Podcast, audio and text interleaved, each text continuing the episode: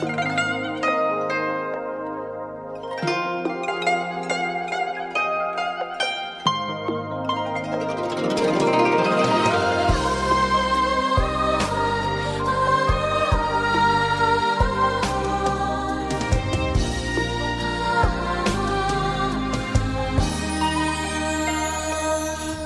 鸯双栖蝶双。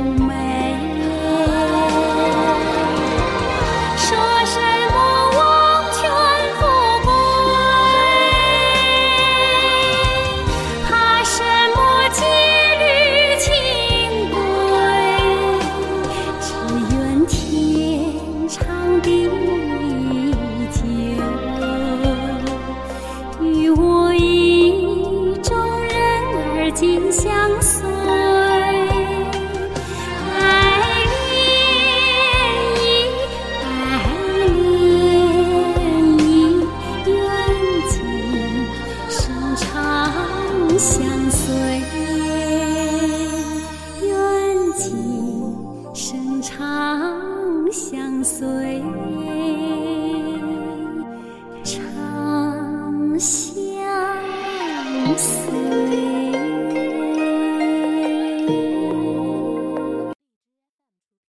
相。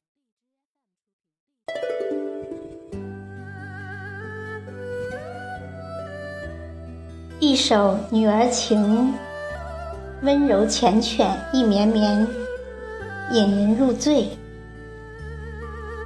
欢迎所有新朋友们的光临，感谢你们的聆听。那在这首温柔的歌曲过后呢，我们大家一起来鉴赏一篇带点古风味的《西游记》，怎么样？让我们穿越历史，回到古代。西凉国的大殿上，女王初见大唐圣僧，一眼看呆了。风姿英伟，相貌轩昂，齿白如银器，唇红口似方，顶平额阔天苍满，目秀眉清地阁长。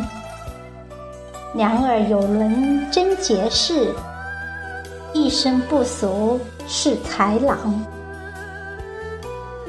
见色起意简单，一见定心容易。提笔描摹圣僧画像，盖上绢帕，不为人所知的女儿心思。梦里。大唐圣僧脱去袈裟，换上吉秀服，两人或贴面照镜，或御马疾风，或依偎水塘投食喂鱼。天下祥瑞，风月正好。鉴宝夜，女王请功。唐僧无可奈何，又不错。难道在玉帝哥哥眼中，我还算不得国宝吗？唐僧目光闪烁，无言以对，身子慌乱后退。倩影美如画，红烛洒满堂。当女王转身挑灯芯时，唐僧却又回转目光看向她，眼神因为充满禁忌，更显得情不自禁。女王那一转头，真正的巧笑倩兮，美目盼兮，让人不敢多看一眼。唐僧迎到女王回眸的那一刻。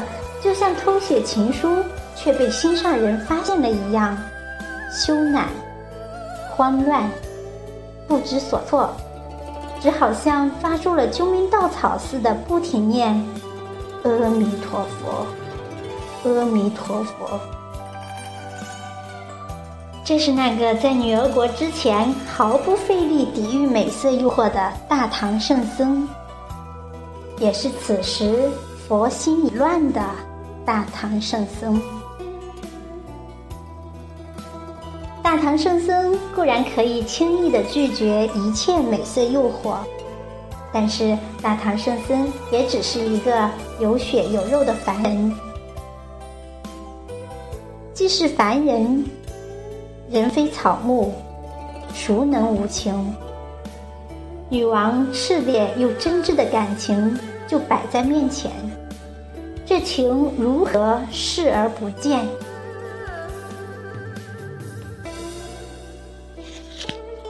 你说你四大皆空，却紧闭双眼。要是你睁开眼看看我，我不相信你两翼空空。唐僧始终不敢抬眼，汗如雨下。这样的大唐圣僧。在整个《西游记》里，只此一回。这是我第一次看到唐僧在心里受苦。以前他经历的那些妖魔鬼怪和千难万险，都是皮相之苦，不算真苦。只有这一次，我看到唐僧内心的焦灼、挣扎，看到他竟也有所执、有所困、有所惑。你说你许生佛门？就是为了解救天下的芸芸众生，使世上不再有杀伐纷争，使人间不再有怨女旷夫。而事实却是，唐僧从小出家，皈依佛门，不经红尘烟火，如何能够感同身受众生的七情六欲之苦？《西游降魔篇》里面说到，男女之爱也包含在大爱之中，众生之爱皆是爱。有过痛苦，才知道众生的痛苦；有过执着，才能放下执着；有过牵挂，才能了无牵挂。我总觉得。大唐高僧不经历百毒俱清，如何造就百毒不侵？这一把女儿情烧了大唐圣僧的那颗不长荒草的佛心，佛心才能进人心，妙处由此可见。这样的清肠，有一次也够了。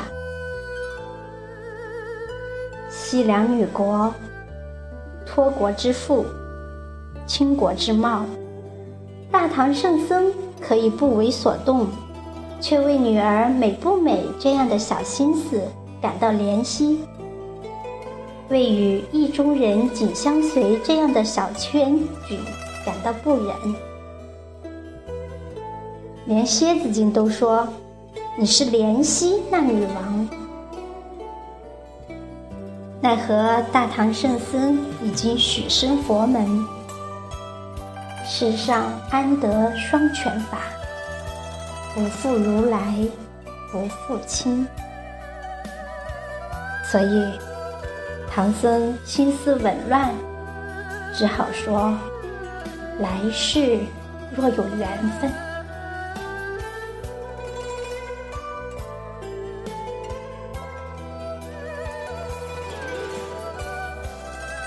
经历了千难万险的大唐圣，当然不是软弱无力、不肯争取的人。他说“来生”这样的话，远比他决绝拒绝更有力量感。谁说唱喊不是一种力量？不吝生死，不惜小爱，终取大义，这才是。大唐圣僧，相见时难，别亦难。女王把通关的文牒交到唐僧手上的时候，唐僧依然目光闪烁。看还是不看？来不及纠葛，时间做出了结。唐僧上马，女王再叫一声。玉帝哥哥，人生一景。唐僧转头一回眸，把马而去。此去经年，大唐圣僧还是那个大唐圣僧，西凉女儿国和女王会变成故事。女儿国的那一抹女儿情，让原本热血的取经史平添几分柔软。那几分怅汗，就像一条波澜壮阔的大河上激起的几朵浪花，轻轻拍岸，回响着：“玉帝哥哥，你悔不悔？”